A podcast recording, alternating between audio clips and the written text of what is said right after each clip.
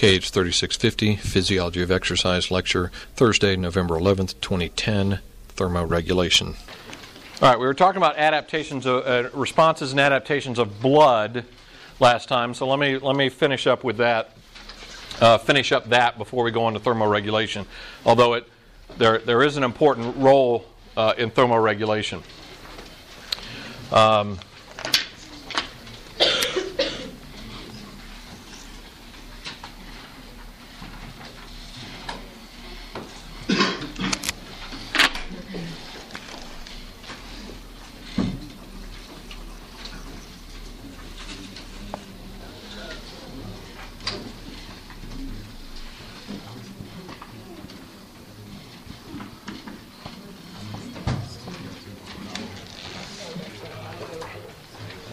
God, this marker's crazy. Okay. If you take a sample of blood and you put it in a test tube and you put it in a centrifuge and centrifuge it, spin it, the heavier or the more dense components will pack towards the bottom and the less dense components will be at the top. Those more dense components are the cellular components, and that is mostly made up of our erythrocytes or red blood cells.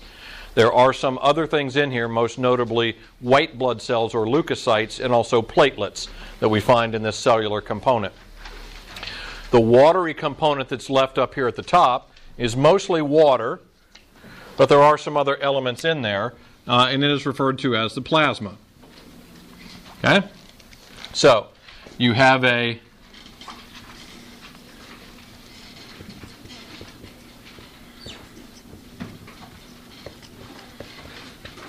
total blood volume. So, what's in the centrifuge is going to represent your blood volume in your body. So, you've got a total blood volume. If you take the percentage that is made up of this cellular component,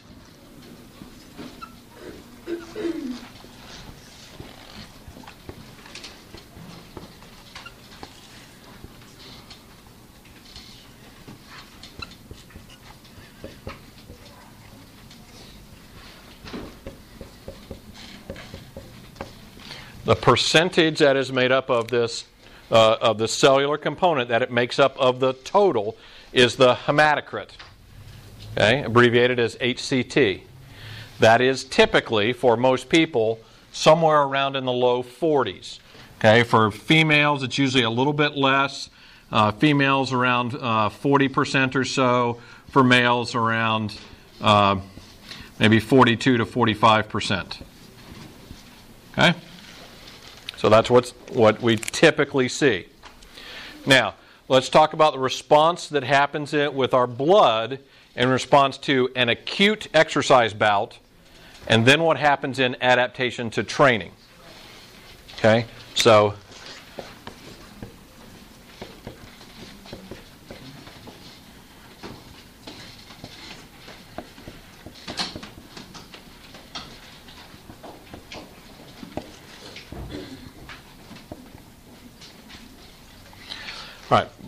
Blood volume is one of those things, and particularly plasma volume is one of those things that changes pretty rapidly.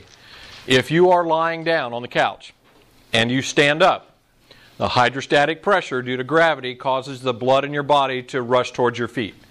Okay, we talked about the cardiovascular response that gets your heart rate to increase to keep your blood pressure up so that you keep blood flow to the brain. Okay? But this column of fluid wants to move down towards your feet. And when it does that, it increases hydrostatic pressure. Okay? So the fluid pressure inside your blood vessels causes some of this liquid portion to leak out. So simply the, the action of standing up causes your plasma volume to drop a little bit. Okay? So just changing body position will cause your blood volume to change a little bit. Now, if you start to exercise, you contract skeletal muscle, and skeletal muscle, when it contracts, will squeeze on those blood vessels that feed that tissue. So if those muscles are squeezing on those blood vessels, what happen, what's happening to the pressure in the fluid inside those vessels? It's going to go up. It's going to cause some of that fluid to leak out. Okay? So, when you start exercising and you start contracting skeletal muscle, there is an immediate response of a loss in plasma volume.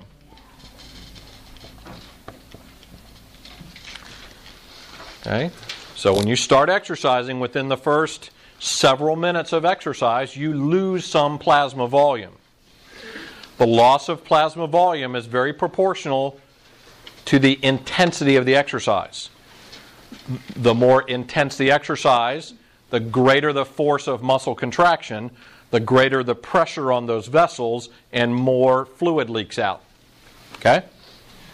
But still, in, con- in, in, in uh, relation to your overall blood volume, it's not a huge amount of loss. But there is an immediate loss in plasma volume during an acute exercise session. Now, if this exercise session goes on for a long period of time, and particularly if it's hot, and particularly if it's humid, and particularly if you sweat a lot, what do you think happens to your plasma volume as you continue to exercise? It keeps going down. Okay, your plasma volume forms one, the most important reservoir of fluid where we get water for sweat.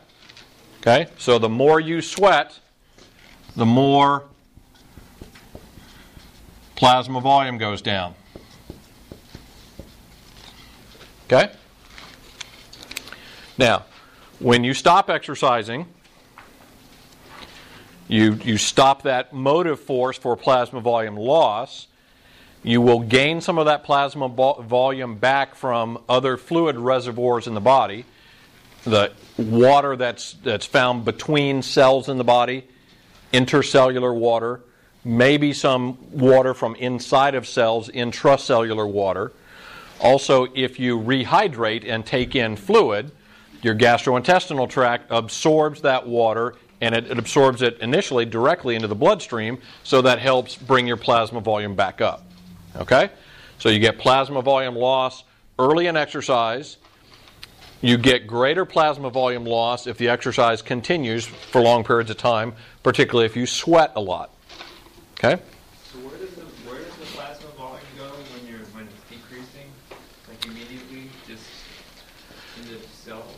Well, in, in this case, it, it would it doesn't go into cells. There's no um, there's not necessarily a reason for it to want to go inside of cells, so it would go into the compartment that's called the extracellular water. Okay? Um, some of it will go into lymph, okay, and, and, where your lymphatic system will start to take up some of that water and try to bring it back and dump it back into the cardiovascular system. But a lot of it goes into what's called extracellular water space. Okay, as an example, when you um, uh, walk uh, or in some cases run for long periods of time, does it feel like your your hands or your arms get feel kind of puffy?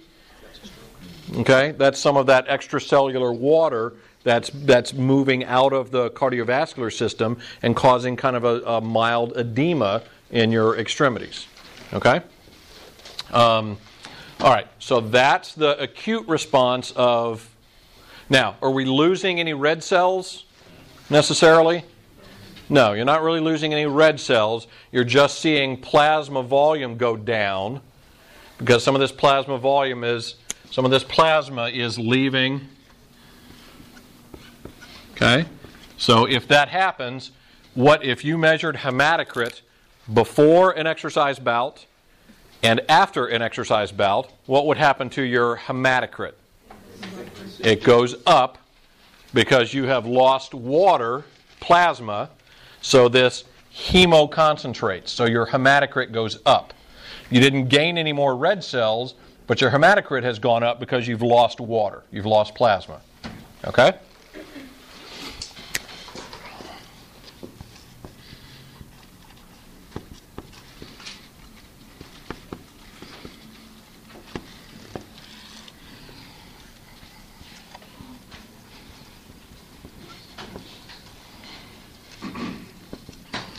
Now, some physiological adaptations take long periods of time to, to occur. in studies where they've looked at um, adaptation of bone density.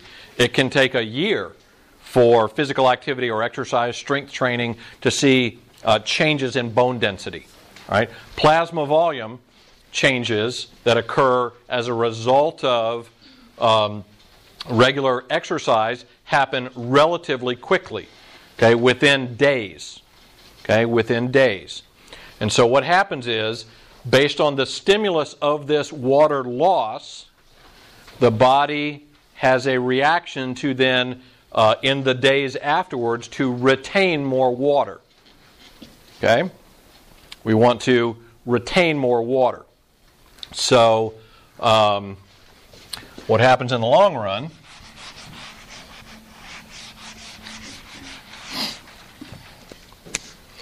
Well, let me do it this way.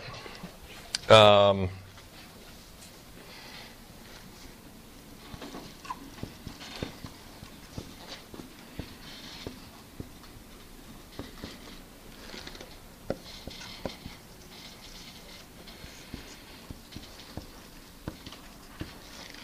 All right, so relatively quickly, a response will be that your body will retain more water and your plasma volume increases.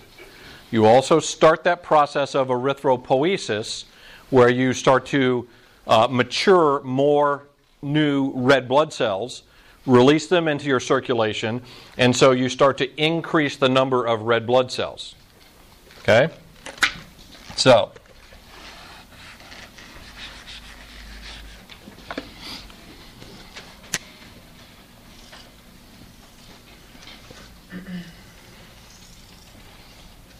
All right, so this is what I was trying to. Actually, let me adjust this a little bit.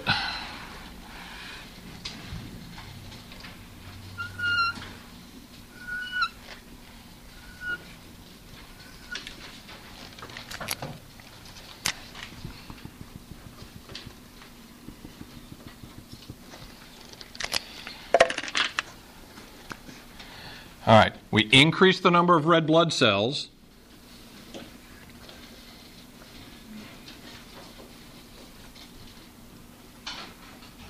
So now we have more red blood cells than we did before.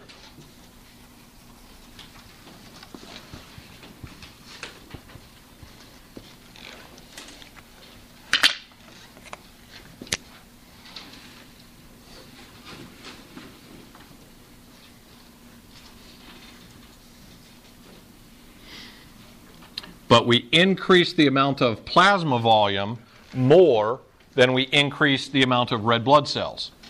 Okay?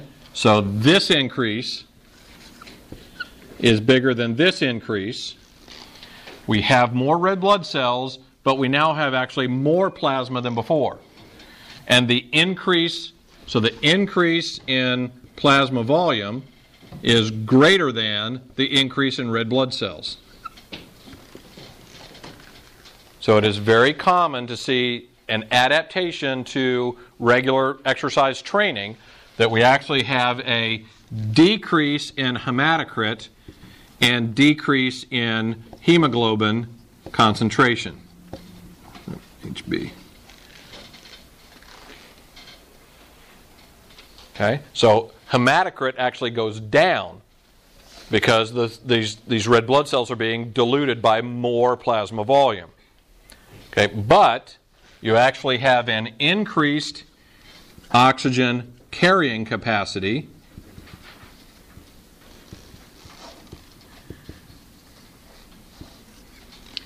Because you have more red blood cells now than you did before.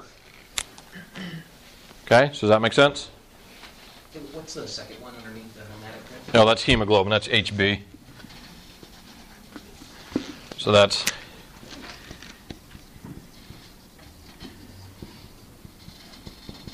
hemoglobin. Now, we won't do altitude until um, towards the end of the semester, but one of the things that happens with altitude training is you get the stimulus of the increase in red blood cells, probably a little bit extra, probably even a little extra.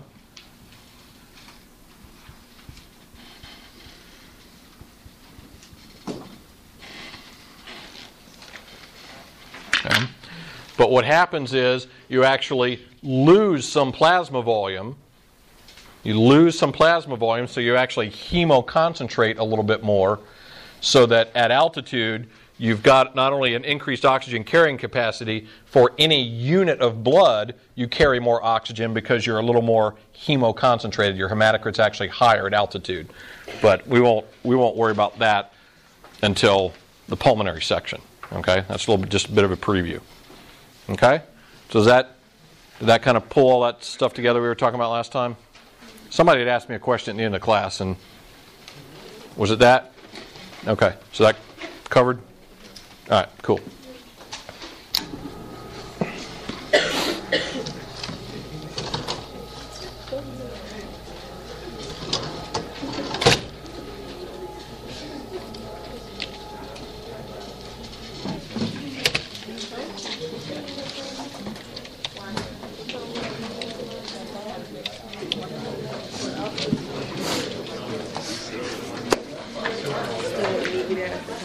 So just as a reminder for the exam tomorrow, come during your assigned lab time. Uh, make sure you bring a pencil. Um, make sure you take care of whatever business you need to take care of before you come to the exam. Um, again, you'll have about an hour and a half or so to take the exam. Pretty much same format as the first one, uh, and it covers neuromuscular system and cardiovascular system up through thermoregulation. Okay? Including thermoregulation. Including thermoregulation, including today, uh, and I will post the podcast right after I get out of class today. Okay? All right. So let's talk about thermoregulation because I, I put it in with the cardiovascular system uh, because the cardiovascular system plays such a large role in maintaining body temperature, uh, appropriate body temperature for us. Okay, humans are homeotherms. We're mammals. Uh, we're homeotherms. We like to keep the same constant internal temperature. Um, and we don't have a big variation in body temperature or core temperature. Uh, you get too hot, that is hyperthermia, and it varies with individuals. Some people are a little more or less heat tolerant than others. Um, but somewhere around 45 degrees Celsius or about 113 degrees Fahrenheit is about our upper limit of hyperthermia. You get too much, uh, get to there, or too much beyond there, uh, the heat actually starts to destroy proteins. Red blood cells break down, muscle cells uh, actually start to break down, um, and uh, death can fairly quickly ensue. Uh, there's also a lower limit, seems somewhere to be around 34 degrees Celsius or in the low 90s. Uh, what happens is you slow metabolism down, uh, cardiovascular function slows down, and you start to get abnormal cardiovascular function. Also, uh, fairly quickly results in, in death. So we need to maintain body temperature. Um, and it needs to be a balance between heat gain and heat loss. Okay? Because we do things, uh, uh, a variety of different things that cause our body to gain heat. And so in most instances, it's, it's a. Um, uh, responses of the body to try to get rid of that heat. Okay, we gain heat and we typically try to get rid of it. There are some circumstances we're entering a cold period of the year now where you may be the body temperature may be going down and we need to do things to try to increase our heat production to to maintain that that uh, uh, body temperature and that balance. Okay, mechanisms uh, and examples of these of, uh, of ways we can gain or, or, or lose heat. Uh, the first is radiation. That's the transfer of heat by electromagnetic waves. Uh, simplest explanation or, or, example of that is uh, the, the radiant heat that we gain from the sun. Okay, this time of year, it's a really good example. Last Saturday, I was sitting out at my uh, uh younger son's lacrosse game. It was the ambient temperature was a little bit cold, and it was a little bit windy, which we'll talk about down here. Um, and there was an area where the spectators were where it was shady and an area where the sun was coming out.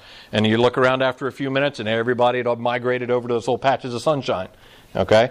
Because when you're out in the sun, you gain radiant heat from the sun. Okay? Um, you can gain or lose radiant, radiant heat by differences in temperature. Okay? By differences in temperature.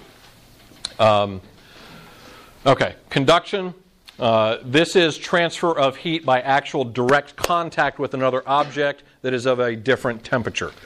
Uh, you, you put a, uh, a bag of ice on you, that is a colder temperature. The actual physical contact causes a transfer of temperature from your body to that bag of ice, transfer of heat. Um, convection. Um, essentially, if you're, if you're sitting in a room like this, your body warms the air molecules that are very close to your skin. And as you move, or those air molecules are warmed, they will rise and move away from your skin, and that takes that heat with it. Okay? These type of convection, uh, convective heat transfer is aided by doing things that cause those air molecules or to cause water molecules to come in contact with your skin and then move away more rapidly. For example, using a fan. Okay, we know that if you're exercising uh, in a room, uh, you're riding a stationary bike, you feel cooler if you put a fan on you because what that does is it brings more air molecules in contact with your skin. They are warmed quickly and they move away from your skin, taking heat with it. Okay? Um, water has a much higher convective heat transfer than air molecules does. So, water temperature, that's the same temperature as air, you can sit quite comfortably in a room that's 70 degrees, 72 degrees. But if you get in a swimming pool that's 72 degrees, that will feel quite cold to you. Okay? It's the exact same temperature, but what happens is by convective heat transfer, the water transfers heat from your body at, away from your body into the water much more quickly. Okay? So it feels colder and it it um, transfers heat from your body much more quickly than do air molecules. Okay. Uh, then the last one is evaporation. When water becomes water vapor, okay, when it is vaporized, it goes from the liquid state to the gaseous state, it takes heat with it. It absorbs heat. Okay? So the, our, our most obvious example here is sweating. So if we can take water and put it on the surface of our skin, and that water evaporates, it will then take heat along with it. It will transfer some of the heat from the body to the air. Okay? The key factor is it's not the act of sweating that causes you to transfer heat. It's the act of the, the, that water, that sweat, actually evaporating. So we'll talk about some different scenarios in a minute but when you exercise, again, if you're exercising on a stationary bike and you don't have a fan and the, the temperature in the room is fairly warm and you're sweating profusely, the sweat that runs down and drips off your nose or runs and drips off your fingers and forms a big puddle on the floor under the exercise bike is doing nothing to help your body temperature. Okay? Because that's sweat that's just run off and it hasn't evaporated, so it's actually not helping to uh, cool you. Now, um, Evaporation, there are some things, convective air currents, you know, putting that fan on you will help evaporation some. The amount of skin that is exposed to the uh, air will help aid um, uh, evaporation. But the most important thing is the relative humidity, the content of the, mo- of the water that's already in the air. If you have a high moisture content, if relative humidity is high, there's not much of a gradient for these water molecules to then become water vapor. If there's already a lot of water vapor in the air. Okay? So the higher the relative humidity, the, the less effective evaporation becomes. And, and we'll look at some different scenarios for cooling in a minute. Okay, so these are just different ways of somebody exercising. Um, Here's our solar radiation. Uh, that can affect air temperature, but you can also uh, uh, directly, you know, gain heat from the sun. Um, uh, by far, the biggest thing that affects body temperature when you exercise is energy expenditure. The more energy you expend for the activity, some of that energy, some of that ATP energy, is converted into um, mechanical energy to produce force, but a lot of it is transferred to heat energy, and we've got to got to do something with it. Um, and here's an example of uh, how our body temperature, this is heat gain, or this is acquiring what's referred to as a heat load. Okay, this looks a little busy, but let me explain this one to you. This is room temperature down here in Celsius. Okay, so if we go, we see we come out here to about 35, 36, 37 degrees Celsius, which is about, you know, 95, 96, 97, 98 degrees. Okay, so approaching 100 degrees. On this side over here is body temperature. What each of these different symbols are represents an exercise intensity. This is a person sitting on a cycle ergometer uh, pedaling at a certain intensity. Uh, the little plus signs right here, that's zero watts. So they're sitting on a cycle ergometer with no resistance on it. So they're, they're basically just expending the amount of energy to move their legs around in a pedaling motion. Okay? Now, look at what happens as room temperature increases. Here's what happens to body temperature. That's with zero exercise intensity. Okay? So, as room, and every one of these is the same. So, this is going up in exercise intensity. So, with every exercise intensity, body temperature goes up as room temperature goes up. Okay? Ambient temperature goes up, body temperature goes up. Second thing to take from this graph of, of uh, body temperature response is intensity. With each intensity of exercise, 50, 100, 150, 200, 250, 300 watts of exercise intensity, at any given exercise intensity, body temperature goes up. Okay? So, the amount of heat we gain is going to be dependent upon the ambient temperature where you're exercising and also the exercise intensity. Greater exercise intensity, greater gain in heat. All right, well, this gain in heat, this heat load, as it starts to, to go up, you have temperature receptors in your body that sense this change in temperature. Uh, you have uh, temperature receptors um, in the uh, core and also in the skin. The primary ones in the core are actually in the hypothalamus in the brain. They essentially sense the temperature of blood that flows through the brain.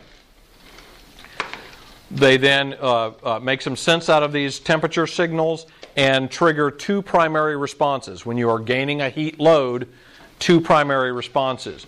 One is cutaneous skin, cutaneous vasodilation. Okay? The smooth muscle that controls the, the flow into or out of the uh, capillary beds in the skin will, that smooth muscle relaxes.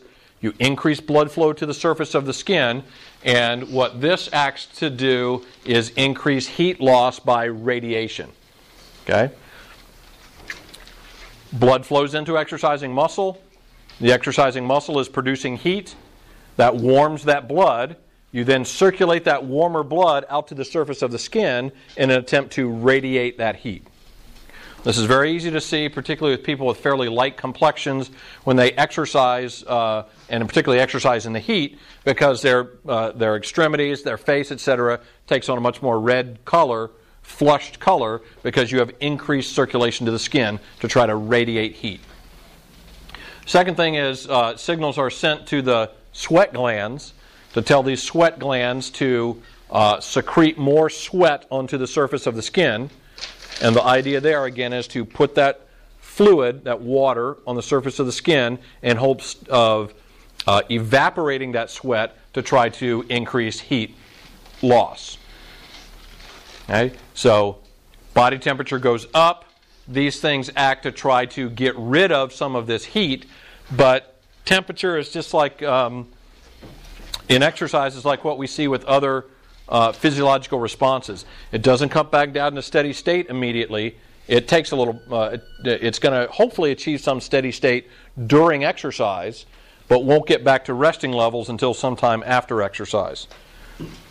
This just kind of depicts uh, graphically a little bit the the cutaneous vasodilation, okay, where we send more blood flow to the surface of the skin, and the act there is to radiate. Um, so we take, we use the cardiovascular system. We take the blood to take heat from warmer areas of the body, exercising muscle, to cooler areas of the body, skin, and try to radiate heat.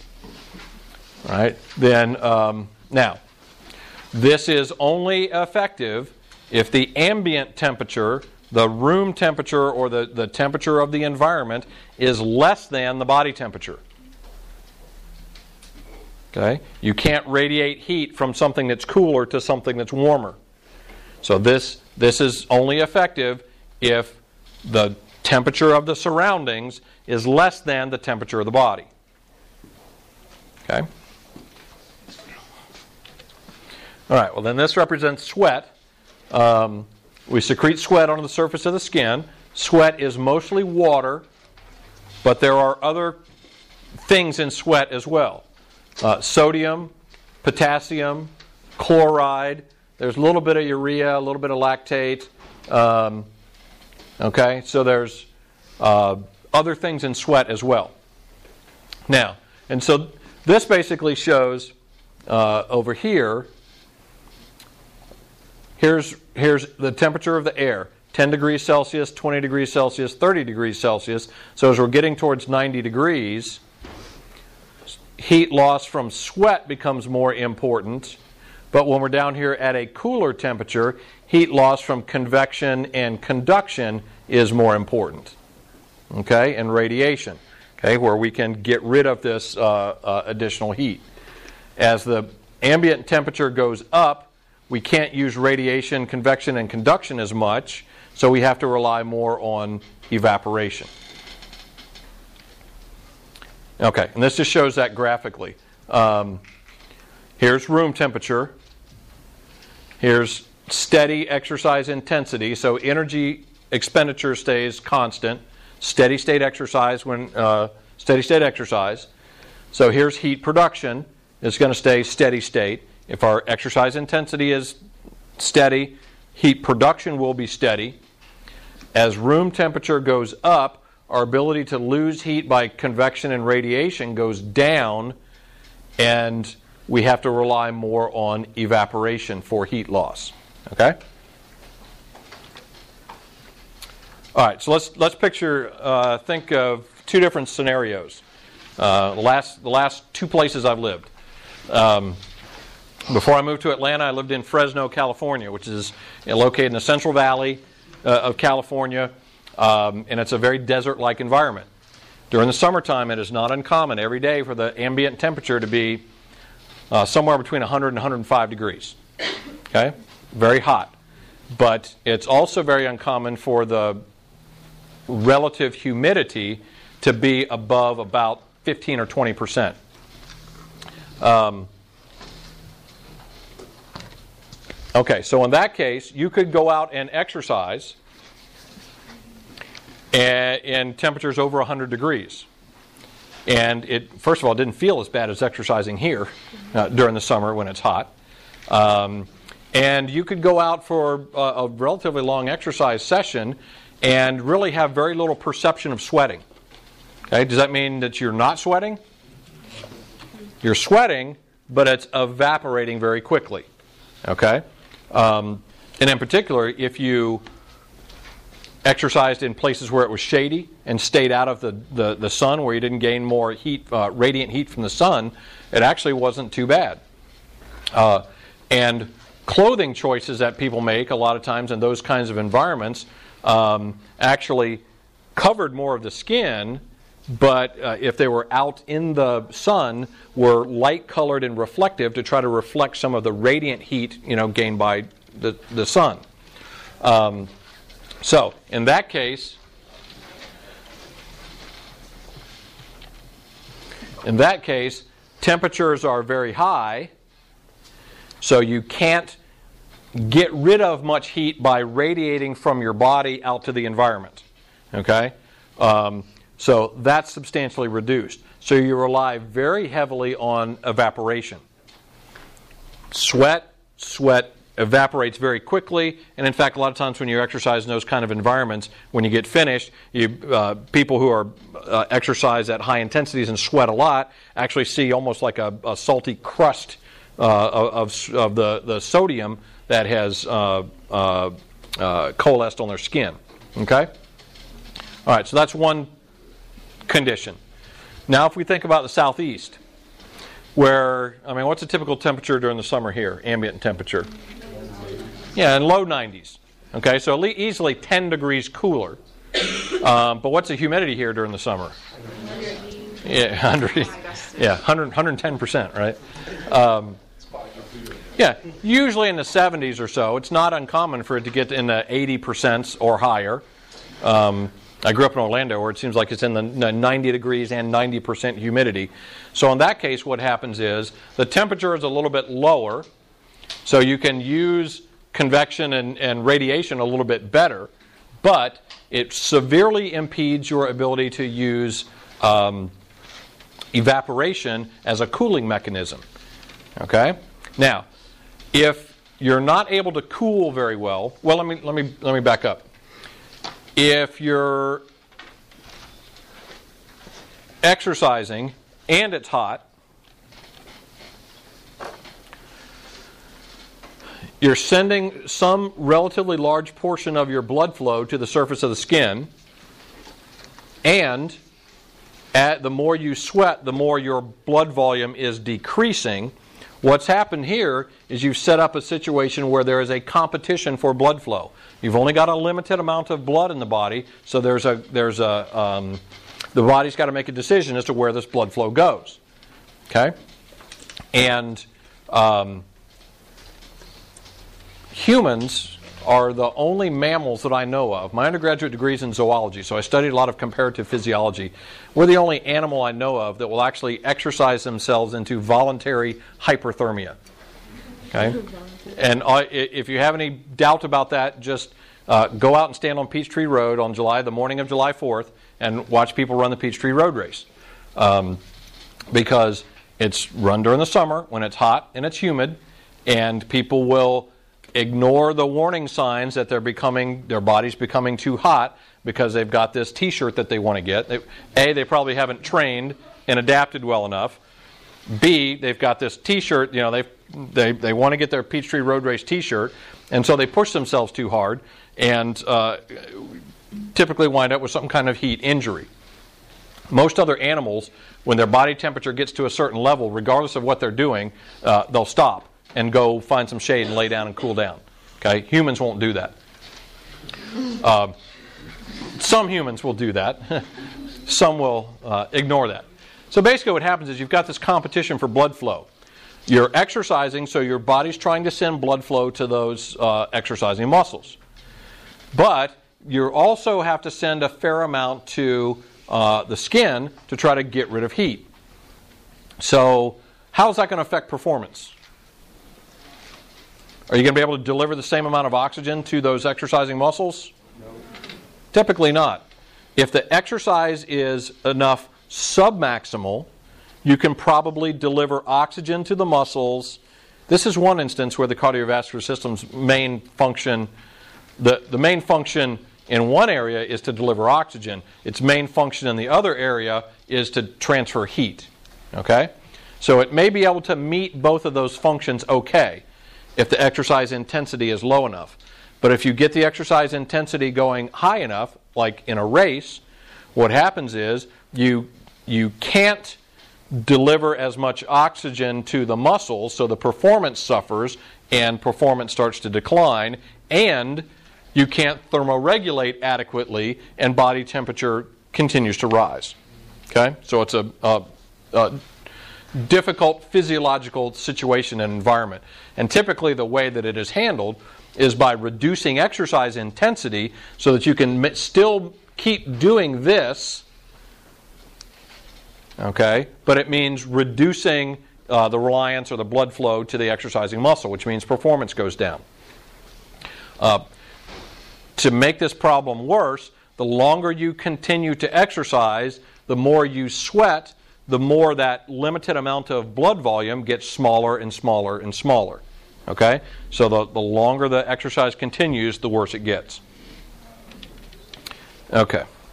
Um, right, so when we get hyperthermic, we get this decreased performance, this circulatory competition. The body can't send enough blood flow to all places at all times, so it has to limit in some cases. Um, a lot of people can see temperatures are in the low 40s without any, you know, they can run the Peachtree Road Race.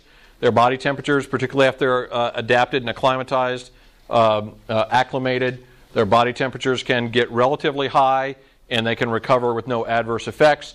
Uh, other people may see substantial heat injury. Fairly law, small percentages of body weight loss, so short term body weight essentially means fluid loss, uh, can result in big decreases in performance. Okay? Now, this is mostly endurance performance. Uh, dehydration doesn't seem to affect really short term anaerobic performance that much. Okay, so this is primarily due to water loss from sweat, decreased blood volume, uh, and can lead to electrolyte disturbances. Okay, and we'll talk about uh, a couple of those in a minute. All right, so here's basically with longer term exercise. Notice this is two hours. Okay, when you're exercising, in particular when you're exercising in the heat, you can't stop. I mean, t- body temperature is going to rise. Body temperature is going to go up. But what this is what you want to achieve is a balance between the heat production and you want to start losing heat fast enough that you can balance uh, and maintain body temperature. Uh, one of the things that clearly helps is replacing fluids while you exercise. If you sweat, plasma volume is going to go down, but if you consume fluids during exercise, in this case, this isn't even necessarily a sports drink, this could just be water, okay, because you're replacing fluid. Uh, with, with the sports drinks, Gatorade, Powerade, etc., you need to separate the two issues because there's in the cardio, uh, carbohydrate section, we talked about the energy issue. Okay, so that was carbohydrate content of these beverages. There's the water issue as well. So if you're exercising and it's hot and it's humid, you're going to be losing fluid, so we want to try to replace that fluid. And clearly, if we can replace fluid by consuming water or some other type of beverage during exercise, uh, it has a more beneficial effect on body temperature than not replacing fluid. Okay? Now, is, is this a big deal or a big issue if you're taking, you know, if you're doing a 45 minute group exercise class? You're doing a spin class? Not that big a deal. If you're reasonably well hydrated to begin with, uh, are you going to lose some fluid? Yes. Is your body temperature going to go up? Yes. But the class is short enough that it's not going to be that big of a deal. When exercise is prolonged, more prolonged, you're going to lose more fluid. And as you lose more fluid, you see that body temperature going up. And so, therefore, when exercise is more prolonged, if we can replace that fluid, it'll help us balance the, the heat gain. Okay? All right. A better way of saying that would be it would help us maintain our mechanisms of heat loss so we can balance body temperature. Okay? We can maintain our ability to get rid of heat. Um, now, with the sports drinks, where the where the the other two components of the sports drinks come back in, the carbohydrate and then the electrolytes, is as exercise becomes more prolonged, out past an hour or two hours, now we're getting into that range where we probably need some more carbohydrate energy Okay, so the sports drinks uh, tend to help there from uh, providing external sources of carbohydrate since we're probably uh, starting to deplete our onboard sources. Secondly, because sweat contains these other things, sodium chloride, potassium chloride specifically, sodium and potassium and chloride, the more we sweat, the more of those electrolytes are lost from the body and can result in electrolyte imbalances. And so there are two main reasons why these sports drinks contain uh, sodium and potassium. One is to replace the sodium and potassium and chloride that's lost when you sweat. Secondly, studies show that when you include sodium along with the carbohydrate, it helps the uptake of water and of the carbohydrate from the stomach. Okay? So we're replacing, and in fact, the, the first sports drink, Gatorade, was developed by two scientists at University of Florida And essentially, their first formulation was they looked at sweat and what the composition of sweat was, and they formulated um, uh, the, the um, concentration of sodium and potassium and chloride in the drink based on what the concentration was in people's sweat. Because I figured if this is what it is going out, then that's what we'll put back in. And then they added the carbohydrate for energy and for flavor. Because nobody wants to drink sweat.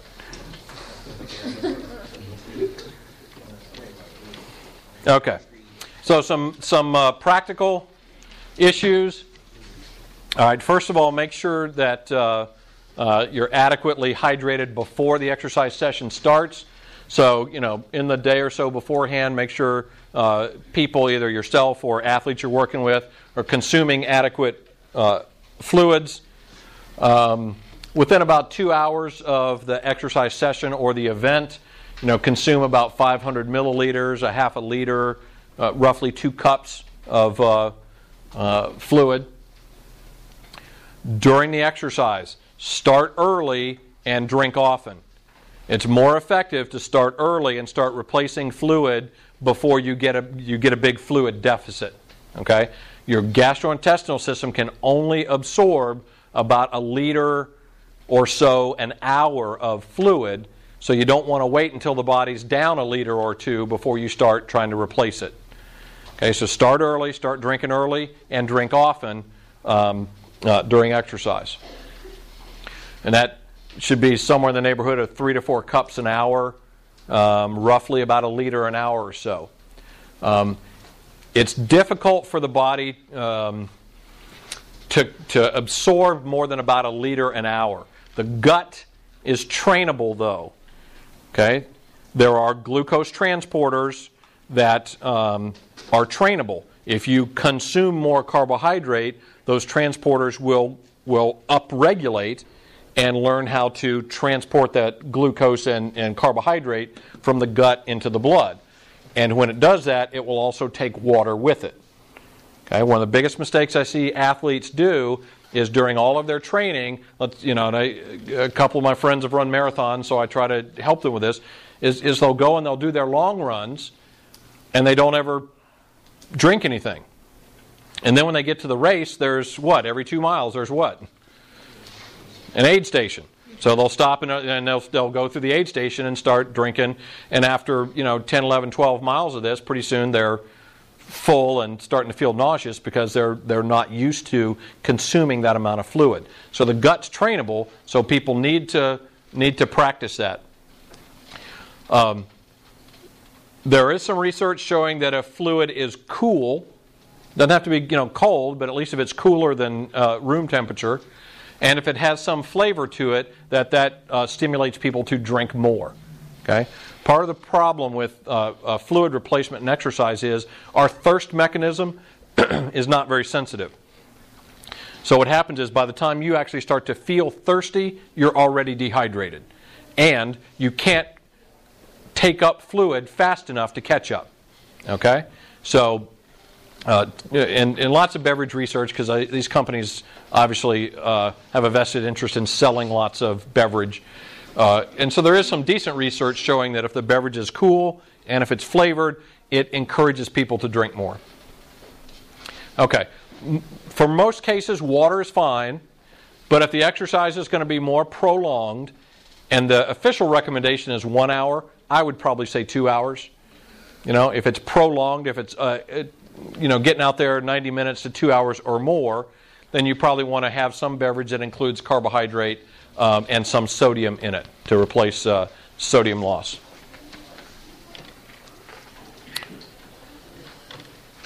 Um, research clearly shows with thermoregulation, even though in these last two slides I've shown it this way, the fluid is much better for you if you put it in you and not on you. okay? Um, there's actually lots of really good research that shows that running through water sprays and uh, dumping water over your head actually does almost nothing to your body's core temperature. Has almost no effect on your body's temperature. It makes you momentarily feel better, Which, which in itself, if there's plenty of fluid out on the course and you want to do this, that's fine. But don't be uh, misled by the fact that doing this a lot is going to make your body temperature go down. Okay, because it's and if faced with a choice between uh, a limited amount of water, much more effective to drink it than it is to pour it on your head.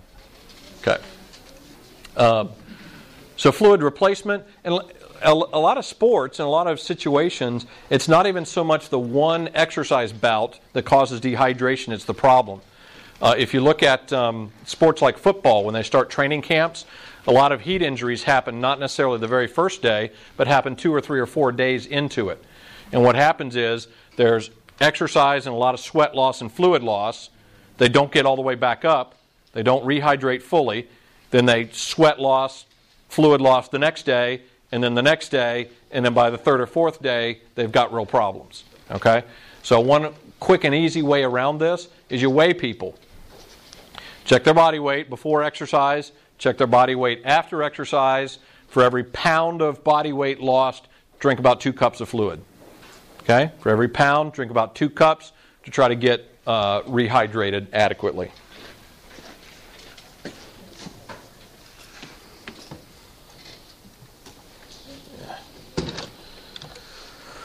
Okay, uh, just real quick on some heat injuries. And you can use charts like these. A lot of sports teams now use charts like these where you look at um, air temperature and relative humidity and recognize that um, uh, as body temperature or as air temperature goes up, uh, you're going to be producing more heat. Body temperature is going to go up more. And if you couple that with increased relative humidity, then that's going to impair uh, heat loss. Particularly important again for sports like football where the equipment needs, okay, the protective equipment needs act against thermal regulation. You're wearing a helmet, you're wearing pads, you're you know covering the arms up with further pads. Um, you're limiting exposure of the skin, which limits uh, evaporation of sweat.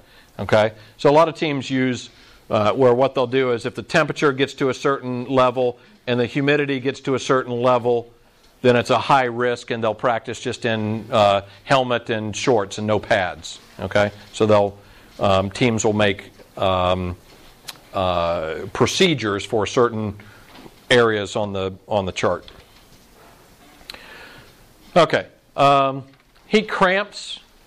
Okay, we've talked about cramps a little bit here back in the neuromuscular section, and this is this is where this is one of these things where it's they're very difficult to study because to do a controlled study of cramping, you'd have to be able to in, uh, regularly induce cramps and then try to figure out uh, why that's happening. And they, they seem to be much more variable in their onset.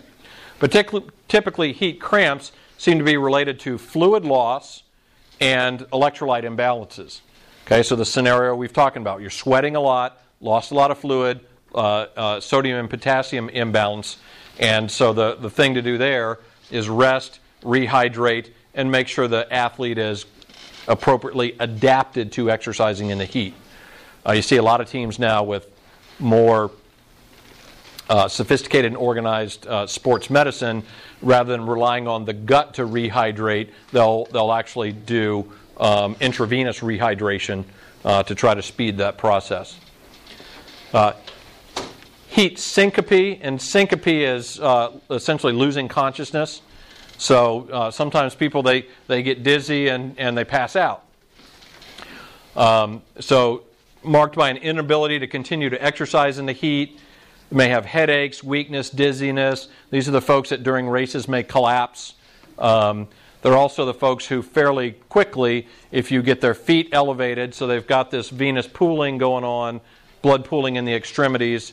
Um, if you can get them to rest, start to rehydrate them, uh, again, you can get them lying down, get their feet up so the blood that's pooling in the extremities flows back towards the core. Uh, they usually come to fairly quickly. Um, my uh, getting to be where I'm. I think next year I'll probably be by myself on the side of the road because my youngest son's old enough now. He runs the Peachtree Road Race with his older brother and his mother and his grandfather.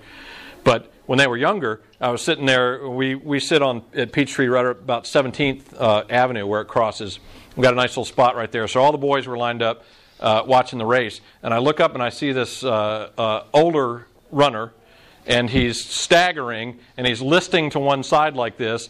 And as he gets over right in front of us, he blam, just goes down right in front of us, almost hits the kids. They all scatter. Um, and uh, I look at him, and he's, and he's banged his head either on the ground or on the curb, and uh, his head's bleeding. So I turn around and grab some uh, napkins and uh, put it on his head, and somebody helps me, and we get him on his back and get his feet up in the air. And, and in uh, just a few seconds, you know, he's all flushed and everything, and basically it was heat syncope. Pushed himself too hard, had gotten dehydrated. He was, you know, getting, you know, more blood flow. So this blood pooling, more blood flow was going out to the skin and the exercising muscles than was coming back to the to the heart. So you get lack of blood flow to the brain, gets dizzy, and passes out. So once we get his feet up in the air and he gets blood flow coming back, gets more blood flow to the brain, pretty soon he, he kind of you know blinks and starts to try to sit up and you know we said you know you're you're bleeding. Just hang on a minute here. And this is this is the absolute truth. He said i've trained too long for this. I have got to get that t-shirt. So we, we kept him down long enough that the, the emts got there and they kind of looked at him and said well you know he's not having a heart attack. He's not dying. Um, and the guy was so insistent, he finally he refused medical treatment, and he gets up. And the last I saw of him, he still had the wad of napkins and was staggering down the road to, to make that last mile to get his T-shirt. Uh, I got another great story about a, an, an old guy exercising in the heat. Uh, I, w- I was down at my mom's in Orlando, and it was summertime, you know, where it was 90 and 90. We're packing up the car to get ready to drive back to Atlanta, and I noticed um, this uh, older gentleman on a bicycle riding. And, and uh, my mom's house is on this lake that you can ride around. It's a couple of miles around, so a lot of people come down there and ride because it's, it's uh, uh, not a lot of traffic and everything. So this guy keeps going by. Whizzes is going this way. And I noticed he was really huffing and puffing. The other thing I noticed, he wasn't wearing a helmet. So uh, I'm taking stuff out to the car, and I look down. I see him coming down the road, and this is he's already passed our house four or five times. I look down the road, and I see the bike weaving like this, and blam, down he goes. So I go running into the house, grab the phone, grab a towel, go running down the street. He has, of course, hit his head. He's bleeding. Uh, put the towel on his head. Call 911. They start to send somebody. Get his feet up in the air. He starts coming to, and I said, "Was there somebody I can call?" He says, Yes, call my wife. So he gives me the number. I call his wife. And I said, Well, you don't know me. My name's Andy Doyle, I live over on uh, Lake Sybelia. And uh, yeah, he's okay, but um, your husband's crashed on his bike and the ambulance is on the way. There's this pause, and she says, Again? so. I just said, I'll let you work that out with him, you know. Just to let you know they're taking him to Winter Park Hospital. I'll let you figure out if you're going to go get him or not. I don't know. All right. So, so that's more that's more heat exhaustion or heat syncope um, before we get to the more serious uh, uh, heat stroke. Okay. Basically, what has happened in terms of heat stroke is um, the body has made a decision it's gotten to some it's gotten to some critical level of body temperature where it has made a decision to maintain blood flow to vital organs in the core, okay, to the brain and to the heart uh, particularly. And it quits sending blood flow out to the other parts of the body. Not quits, but substantially reduces sending blood flow out to other parts of the body. And so what happens is that effectively uh, uh, dramatically reduces our avenues of heat loss. And so the body's heat goes up, the body's temperature goes up dramatically, quickly. And this is a life threatening situation where what needs to happen is the body temperature needs to come down very quickly. Okay? Um, this is the kind of situation where people need to be cooled off with cool water, um, ice packed, putting ice packs in their armpits, their groin, uh, on the sides of their neck, etc., to try to bring their body temperature down quickly, because this is this is um, potentially fatal very quickly. Um, just real quick, because I am running out of time, and I want to make sure and get in every fact I can before the exam. Uh, basically, with kids, kids don't thermoregulate as well as adults. So if you work with kids, you got to be careful because um, they, when they exercise, they produce a lot of heat, but they're not as efficient, uh, and their cooling mechanisms aren't as good as adults. So they tend to overheat faster, and they can't cool off as quickly. Okay, so you got to be careful with kids. Um, all right, very quickly adaptation, and we'll finish with uh, adaptation. So I didn't get to exercising in the cold at all, which is part of this, and that will not be on the exam. But I do want to finish with adaptation. Your plasma volume goes up. So, uh, and to adapt to exercising in the heat, you actually have to exercise in the heat. Okay? You can't just sit in the heat. You will get some adaptation to uh, elevated temperatures, but that doesn't help your ability to exercise in the heat. All right. Increased plasma volume. You start sweating sooner, so you start getting rid of heat sooner, and you sweat more.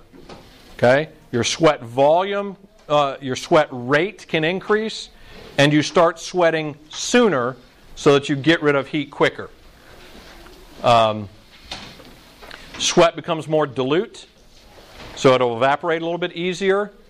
Um, uh, you can send uh, uh, blood flow to the skin more efficiently, so heart rate at any given exercise intensity, heart rate doesn't have to be as high. Okay? And it takes about a week or two of exercising in the heat to gain these heat adaptations. Okay? Um, let's see real quick. Uh, these just show those things graphically. Start sweating sooner and sweat more. Okay? That's it. See everybody tomorrow at the exam.